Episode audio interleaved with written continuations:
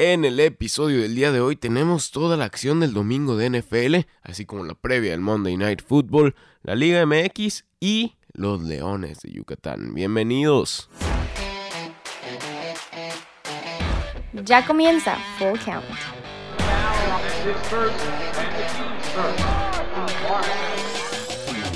Muy, muy, muy, muy, muy buenas tardes, días o noches tengan todos ustedes. Es un placer estar aquí de nuevo y muchas gracias por darle play a este episodio del podcast de Full Count. Mi nombre es Jorge Rivera y como ya lo escucharon en el pequeño intro, tenemos toda la acción de la NFL el domingo, así como pues también lo que sucedió en la Liga MX en los partidos de domingo y lo que sucede con Leones de Yucatán, que no para de batear. Pero bueno, vamos a empezar con, con lo que pues con lo que hay más información, con la NFL. Y es que la verdad, el día de ayer fue un día con mucha. con. con muchos insights que podía sacar de los partidos. Muchos apuntes que. que me sorprendieron. Y lo que me da gusto es que la temporada está tomando claridad. Ya pasamos esas dos semanas de ajustes, ya pasamos esas dos semanas en donde los equipos y las ofensivas y algunos jugadores toman ritmo. Ya lo estamos pasando y ya vamos a empezar la temporada como se debe. Algunos equipos con más obligaciones que otros, pero eh, pues ya todos muy aceitados y todos en ritmo. Lo primero que me llamó la atención de este fin de semana es que los Packers y los 49ers demostraron que son de verdad. ¿Y a qué me refiero? A que jugaron muy bien y yo pensé que habían sido una una ilusión de la primera semana. Vamos a empezar con los Vikings y los Packers en Lambeau Field. La defensa de los Packers se mostró sólida por segunda semana consecutiva. No nada más fue en la semana 1 porque jugaron contra unos inoperantes. Beers. Eh, dije Beers. Qué horror. contra unos inoperantes Bears. Sí, no nada más lucieron por eso en la semana 1. La verdad es que mantuvieron en ceros durante el primer cuarto a una ofensiva que la semana pasada destruyó a unos inoperantes Falcons también, pero que, no se quedó en ceros en ningún cuarto y que tampoco tuvo muchos errores en la ofensiva como el día de ayer, tres pérdidas de los Vikings eh, ante los Packers. También eh, la falla del field goal en el primer cuarto fue un factor importante que no puso en el marcador de los Vikings hasta el segundo cuarto, donde consiguen ya el primer touchdown, cortesía de, de Dalvin Cook. Pero bueno, Sí, me parece que, la, ofensiva explotó por fin. Nos están dando estos brillos de, ofensiva que tiene Green Bay con un quarterback de primer nivel como lo es Aaron Rodgers y con un staff eh, que en el papel luce limitado está explotando poco a poco y con el ritmo que con el ritmo que van a estar tomando y van a seguir tomando durante estas semanas pueden ser muy letales los Packers. Ahora, regresando a su defensiva, consiguieron pérdidas de balón en momentos clave, como el fumble en la última posición de los Vikings, que ya estaban nada más a 5 puntos. Entonces eso hay que aplaudírselo a la defensiva. Y sí, la ofensiva de Green Bay funcionó, como ya lo mencioné, Aaron Rodgers tiene el pass rating más alto en contra de los Vikings de todos los quarterbacks en en la era del Super Bowl con un 109.5 y tiene un récord de 12 ganados, 2 perdidos y un empate en los últimos 15 juegos en Green Bay. Aaron Rodgers es un coreback diferente en casa y en visita. Mucho mejor en casa. Ahora Aaron Jones también fue muy importante. ¿Por qué? Porque por primera vez eh, en su corto historial contra equipos de la NFC Norte, Jones consiguió 100 yardas desde la línea de scrimmage. Eh, solo 10 partidos ha jugado Aaron Jones contra rivales de la NFC North y pues apenas el día de ayer consiguió su primer partido con más de 100 yardas desde la línea de scrimmage. Ahora, para los Vikings es un partido frustrante. Después de la, de la gran victoria en la primera semana, este partido cae como, como balde de agua fría. Perdieron tres balones y la ofensiva no lució tan brillante como la semana pasada. Lo rescatable es que de nueva cuenta Dalvin Cook tiene un partidazo. Eh, consiguió un touchdown de 75 yardas, que es el rush más largo, es el touchdown más largo de su carrera. Y em, es su tercer touchdown en el 2019. En sus últimos 15 partidos había tenido 3 touchdowns en estos dos de 2019. Y, perdón, en sus últimos 15 partidos había tenido 4 touchdowns y en estos dos de 2019 ya lleva 3. Algo importantísimo para Dalvin Cook y para los Vikings, que creo que no se tienen que olvidar que este es el, el núcleo de su ofensiva. Yo creo que tienen que correr más el balón. Ayer le quisieron dar más la bola a Kirk Cousins, que no, que no, que no se mostró en el momento importante y dejaron de correr, dejaron de correr con Dalvin Cook. Eso creo que no lo tienen que hacer los Vikings, creo que tienen que recorrer, recurrir más al juego por tierra y que Dalvin Cook explote mientras siga sano. Va a ser muy importante para los Vikings que Cook siga en ritmo y que siga sano. Yo creo que ese es el, la tarea para la línea ofensiva de los Vikings, mantener a Dalvin Cook sin lesiones. También Stephon Diggs eh, fue rescatable en el partido de los Vikings. Ahora tiene 7 touchdowns en 8 juegos contra los Packers. Eh, le va bien jugar contra Green Bay a Stephon Diggs. La próxima semana los Vikings reciben a los Raiders y los Packers a los Broncos. Eh, creo que creo que mm, los dos equipos van a tener una victoria la próxima semana, pero bueno, eso ya, ya se hablará el sábado que, que corresponda. Sí, el próximo sábado, que corresponda dar pronósticos. En fin, ese fue el primero de los partidos que me llamó la atención. El segundo, como lo mencionaba eh, hace ratito, es que los Niners también son de verdad. Los 49ers destrozaron a unos favoritos en el papel. Bengals. Y lo mencioné en, en el capítulo del sábado, en el episodio del sábado, en los pronósticos. Si Jimmy G encuentra buen ritmo, San Francisco va a ser muy bueno. Y parece que Jimmy G ya lo encontró. Tres de los cinco touchdowns fueron con pases de Jimmy G. La defensiva eh, de San Francisco ya demostró por dos semanas consecutivas que puede mantener a raya a las ofensivas rivales. Y esta ofensiva de los 49ers con ritmo y en sintonía puede ser también muy peligrosa. Regreso a Jimmy G. Eh, clave para esta ofensiva de los 49ers. Dos de los tres pases de touchdown fueron de más de 35 yardas. Antes de, las, de, esos pases de ayer, Jimmy G solo tenía tres de estos pases de más de 35 yardas que terminaron en touchdown en su carrera. Este es el ritmo que quiere encontrar Jimmy G. Estas son las jugadas que quiere hacer Jimmy Garoppolo. ¿Por qué? Porque lo dejan como un coreback muy peligroso. Es el coreback con el mayor porcentaje de victorias desde 2016 con 10 o más juegos de titular. Entonces, en eso hay que tener un ojito. Eh, recuerdo esa, esa racha de cinco partidos que ganaron los 49ers en el, en el final de 2016, que ponía a los 49ers como serios, eh, como un prospecto interesante en la temporada de 2017, antes de la lesión de Jimmy G. Em, y sí, em, me parece que, que no, confundí los años. En 2017 fue la racha esta impresionante que, que tuvo los 49ers al, al, final del año. Y en 2018 fue cuando eran candidatos y se lesiona Jimmy G. Sí, así, así estuvo. pero, pero sí, no todos mil sobre para esta ofensiva de San Francisco y menos para Garópolo porque también tiró una intercepción eh, esta intercepción es la novena lanzada en juegos de visita en su carrera. Ok, entonces eh, la visita se le suele complicar a Garópolo.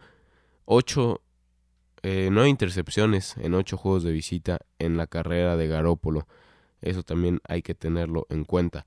Pero también George Kittle brilló. Tuvo 54 yardas en solo tres oportunidades, en solo tres targets. Y se convirtió en el cuarto tight más rápido en llegar a los 2.000 yardas en la historia de la NFL. Ahora, la importancia de AJ Green para los Bengals es enorme. Andy Dalton no gana un juego sin Green desde 2018. El récord cuando juegan sin AJ es de 0-5. Y la suerte tampoco ha acompañado a los Bengals y Andy Dalton en esta temporada. La semana pasada lanzó más de 400 yardas en su carrera por primera vez Ayer lanzó 318. Es apenas la sexta vez en su carrera que tiene dos o más juegos seguidos lanzando más de 300 yardas. Y las dos han sido derrotas. La primera vez que hizo esto fue en la semana 2 y 3 de 2012 con los Bengals también. No hay suerte para los Bengals y no hay suerte para, para, Andy Dalton. Me parece que dos derrotas muy frustrantes, bueno, sobre todo la primera, eh, en la primera semana, que la de ayer, porque la de ayer fue un blowout que, los Niners consiguieron durante el partido, pero sin duda alguna, eh, dos partidos buenos para los bengalíes de Cincinnati. La próxima semana visitan a los Bills, una, una prueba nada, nada sencilla. Y los 49ers reciben a los Steelers. Veremos si los Bengals por fin pueden poner una victoria en su columna de victorias y si los Niners siguen con este buen ritmo que han tomado en los primeros dos partidos de la temporada. Los Saints y los Rams, para mí, el mejor partido de la semana en el papel antes de que se empezara a jugar, porque después fue cayendo poco a poco, las anotaciones no llegaban, después las lesiones, en fin, los Saints caen ante los Rams y em, preocupantes para los Saints, preocupante el, el resultado final, que fue de 27-9 y sobre todo que Drew Brees sale lesionado del partido con una lesión en la mano derecha, en el pulgar de la mano derecha para ser más exactos, una distensión de ligamentos por allá, eh, provocado por Aaron Donald. Y después de la jugada, Breeze no podía agarrar un balón. Al final del juego declaró, lo sentí inmediatamente. A veces te pegan en los pulgares o en los dedos, pero es diferente cuando se inflama. Este se sintió como algo más grave y no me dejaba agarrar un balón. Y bien lo tenía Breeze en la mente y, se le cumplió porque eh, al parecer va a estar fuera solo seis, bueno, al menos seis semanas con una, pues, un desgarre de ligamentos, no una distensión, un desgarre de ligamentos en el pulgar derecho. Em, esto requiere cirugía y dependiendo de, de la evolución, puede estar al menos seis semanas fuera Drew Brees. Golpe durísimo para esta ofensiva de los Saints y para el equipo de los Saints en general, que con Terry Bridgewater se vuelve un equipo que va a depender muchísimo más de Alvin Kamara y esto creo que lo saben todos los equipos de la liga. Entonces es un equipo pues más más predecible el que se vuelve los Saints. Entonces sí, eh, importante lesión de Drew Brees. También Alvin Camara, jugador del que van a depender en las próximas semanas, no está en la mejor forma de su carrera. No anota desde la vía terrestre desde el 23 de diciembre de 2018. Alvin Camara no ha anotado en Rush desde el 23 de diciembre de 2018, incluyendo los playoffs de la temporada pasada, incluyendo las dos jornadas que llevamos hasta ahora de NFL. Ojo, creo que esto no se ha visto tan importante por las buenas actuaciones que ha tenido Drew Brees y Michael Thomas y algunos touchdowns que ha tenido Camara recibiendo pases. Pero me parece gravísimo que Camara en su especialidad no anote desde el año pasado en por lo menos cinco juegos. Si no me equivoco, son cinco o seis juegos en los que no ha anotado Camara eh, desde el 23 de diciembre de 2018. Entonces eso es algo importante para los Saints que empieza a funcionar ese ataque terrestre con Alvin.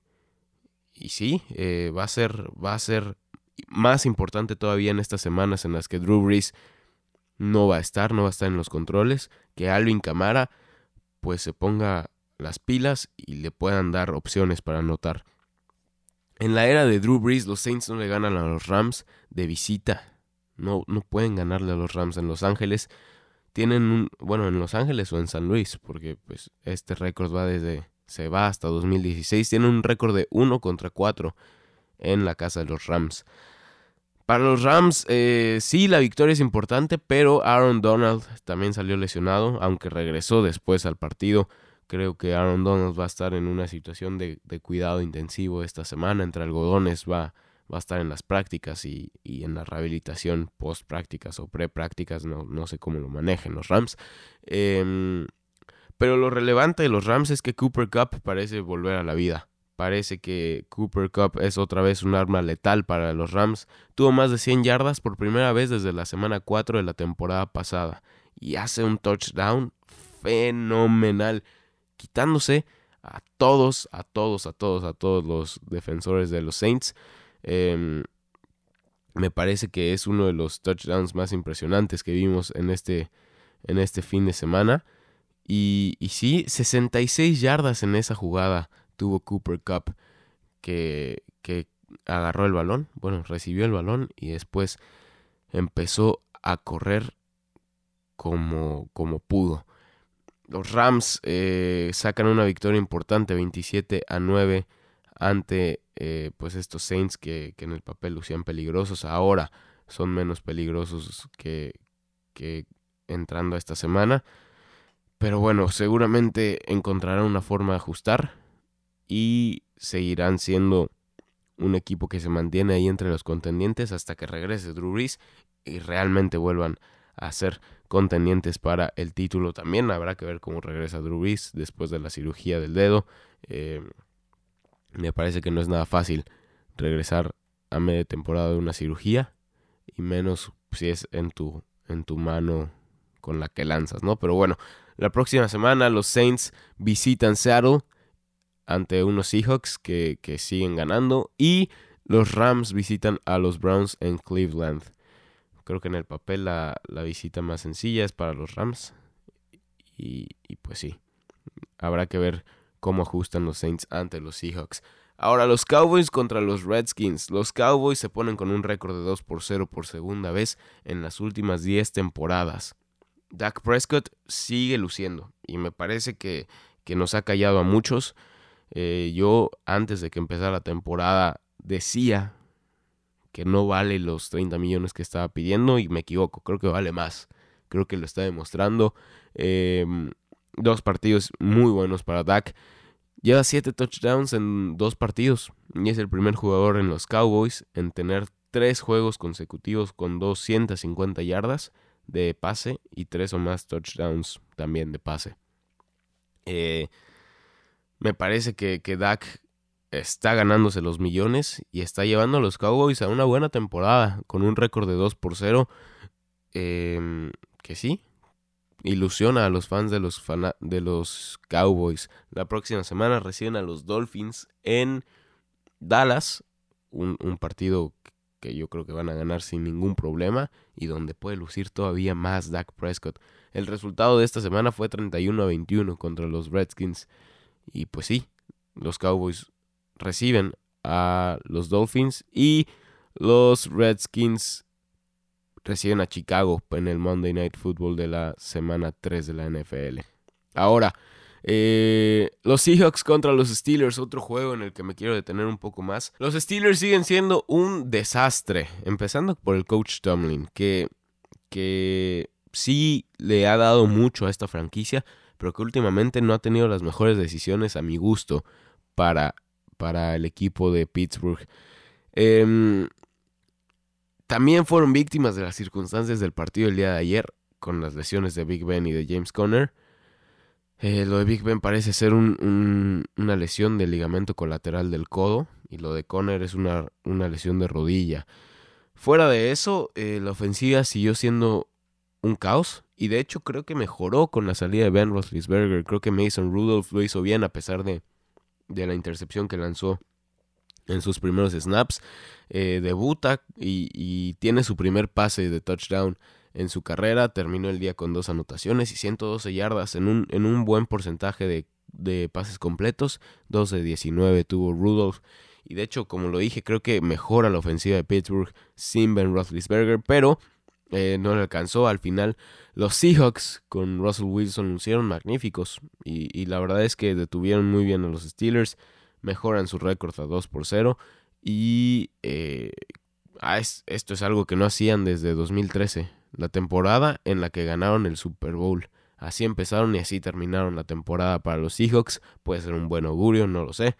Eh, la verdad es que no creo que les alcance para para ganar el Super Bowl. ¿Por qué? Porque es un equipo joven todavía. Es un equipo joven em, que si bien empezó ganando, tampoco es como que jueguen el mejor fútbol americano.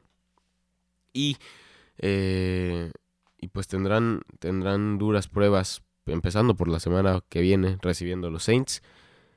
Y los Steelers también tienen una dura prueba la siguiente semana visitando a los 49, en lo que creo que va a ser su tercera derrota de la campaña. Pero bueno, me estoy adelantando mucho a la siguiente semana. Ahora los Bills y los Giants. También es un partido en el que me quiero detener un poco. Eh, los Bills empiezan su temporada con 2 por 0 y le ganaron unos deficientes gigantes. Creo que la defensiva de los Bills fue la estrella de nuevo y lo dije también en el podcast de los pronósticos, en el podcast del sábado, en el episodio del sábado. Em, iba a ser importante que, que detuvieran a Saquon Barkley. Lo hicieron la semana pasada, bueno, la semana 1 con Livion Bell y lo vuelven a hacer ahora con Saquon. Los Giants solo corrieron 129 yardas, 107 de Saquon y lo limitaron a solo un touchdown por tierra. A pesar de, que solo consigue uno, Saquon empata a Odell Beckham Jr. con 16 touchdowns en, los, en sus primeros 18 juegos eh, con los Giants. Es la mayor cantidad en la historia de los New York Giants. Entonces, histórico Saquon junto con Odell Beckham Jr. Creo que es importante destacar que la gente de los Giants ya está harta de perder y, piden que Eli Manning deje de ser ya el coreback titular. Manning tiene un récord de, de 8.35 desde 2007, es la mayor cantidad de derrotas para un coreback en este periodo de tiempo. Con justa razón están pidiendo que Manning sea el coreback suplente. Josh Allen eh, tiene un juego bueno ante, ante los Giants. 8 juegos con touchdown de rush y 9 con touchdown de pase en la carrera de Josh Allen. Impresionante lo que, lo que hace este jovencito, es una amenaza tanto con su brazo como con sus piernas. Y, y sí, es el primer inicio de 2 por 0 de los Bills desde 2014. Entonces, igualan también la, la cantidad de victorias que tuvieron el año pasado pinta para ser una mejor temporada para los Bills y puede que sean la sorpresa en, esta, en este 2019. Ahora, los Pats contra los Dolphins, 2 por 0 inician los Pats por décima vez en la era Brady Belichick. Brady encontró a Antonio Brown para un touchdown, es el receptor número 72 en recibir un pase de touchdown de Brady y es el coreback con más receptores encontrados en su carrera 72 eh, receptores diferentes a los que le ha lanzado Tom Brady un pase de anotación. Impresionante la cifra. Creo que habla de, de lo bien que reparte el juego Bill Belichick y el plan de juego de los Patriotas. Es, es, un, es una cifra bastante alta, la verdad. Em, los 76 puntos de los Pats en las primeras dos semanas están empatados con los Pats de, 2010, de 2007, con la mayor cantidad de la franquicia buen inicio de los Pats. La verdad es que eh, han jugado contra dos equipos que me parece que van a, ser decepciones en la campaña. Bueno, lo de los Dolphins lo sabíamos, lo de los Steelers, por lo menos mm, sus aficionados queríamos creer que no, pero también creo que se vería venir. Eh, pero aún así son 76 puntos para los Pats, que también solo ha recibido 3 puntos en las dos jornadas. Impresionante la defensiva de los Pats y también la ofensiva de estos comandados por Bill Belichick. Los Jaguars contra los Texans. Em, ah, bueno, el marcador de los Pats contra los Dolphins fue de 43 a 0.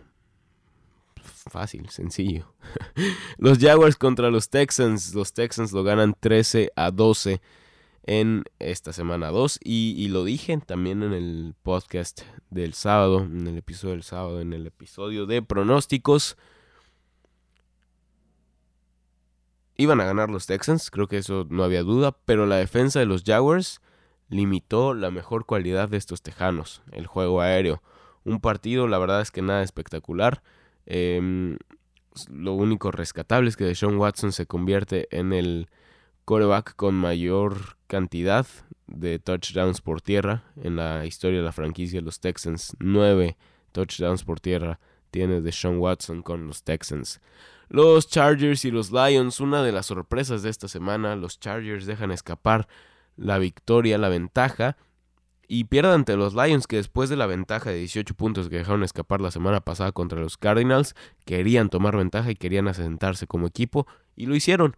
Eh, 13 a 10 es el marcador final para los Lions que, sacan esta victoria importante, sobre todo para la moral y después de, esa, de ese empate que, que les que sí, que, que les sacaron la, la semana pasada.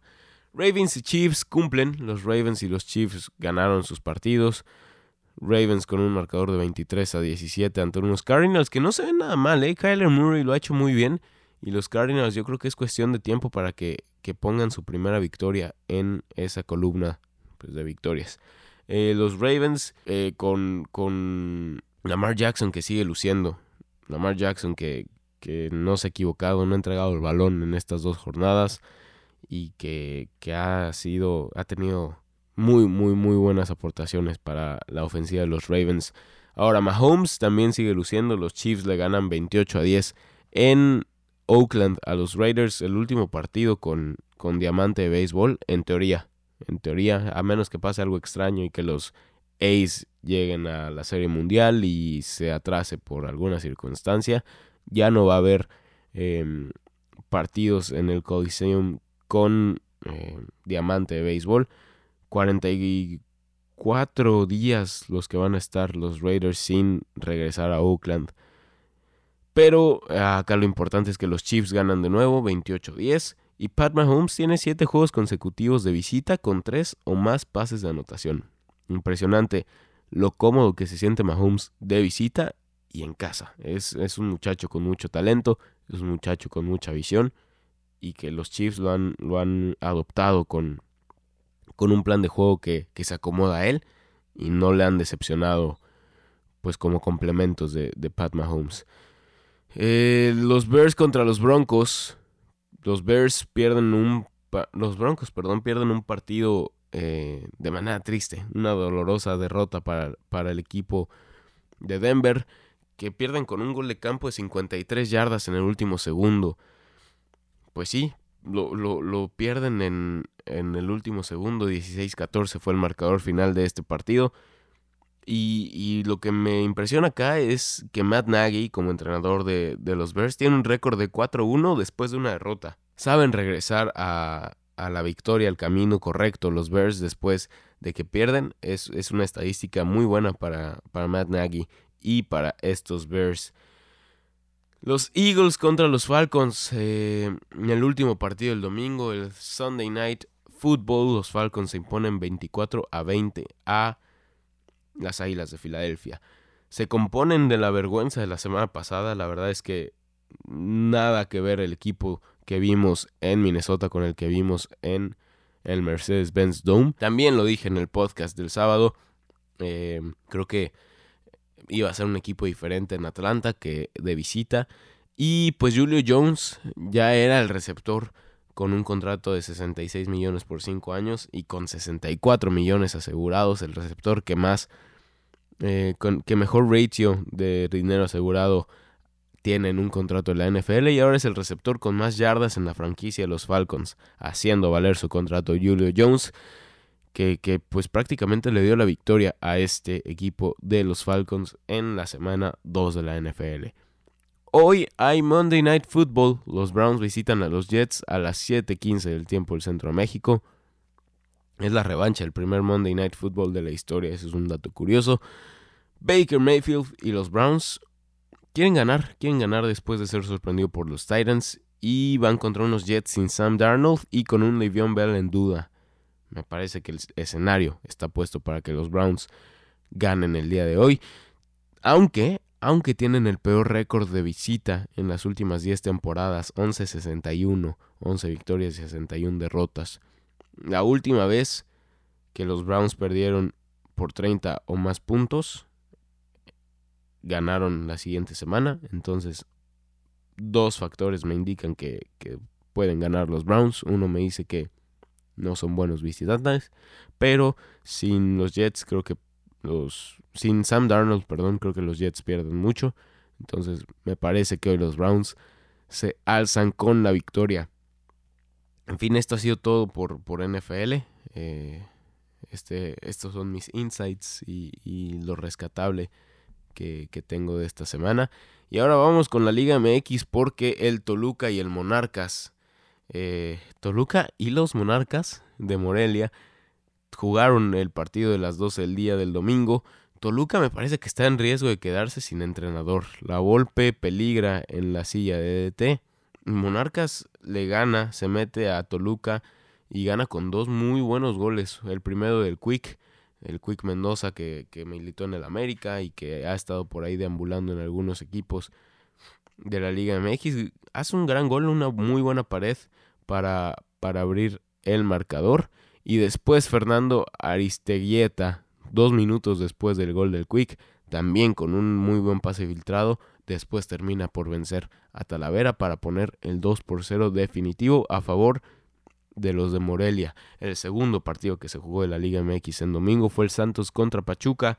Pachuca había empezado ganando 2 por 0, pero luego llegó Julito Furch a salvar la fiesta en la laguna y también mi fantasy de la Liga MX. Y primero con un golazo, eh, casi afuera del área, eh, después de que le bajan el balón con un cabezazo, le pega con la parte, con la, con la pierna derecha, un, golazo a primer poste. Magnífico el gol de Julio Furch. Y después con un penal eh, empata el partido y pone el marcador final ante Pachuca 2 por 2. Los Santos, los Santos que con este empate pues siguen ahí en los primeros lugares, en tercer lugar de la tabla general con 17 puntos. Necaxa con la victoria ante eh, Monterrey se puso en primer lugar, le sigue Querétaro igual con, según, con 17 puntos. Querétaro no jugó esta semana, le tocó descansar. El América en cuarto lugar, el León en quinto, los Tigres en sexto, el San Luis en séptimo y los Monarcas Morelia en octavo. Esos completan los ocho primeros lugares de la clasificación, los ocho que avanzarían a liguilla. Después le siguen Pumas, Atlas, Monterrey, Guadalajara, Cruz Azul, Tijuana, Pachuca, Juárez, Puebla, Toluca y Veracruz, con solo dos puntos en el torneo. En fin, eso fue en la Liga MX. Ahora, mis Dodgers, mis Dodgers ganaron y la verdad solo lo quiero mencionar porque fue un partidazo. Lo iban perdiendo 2 por 0 ante los Mets en Nueva York.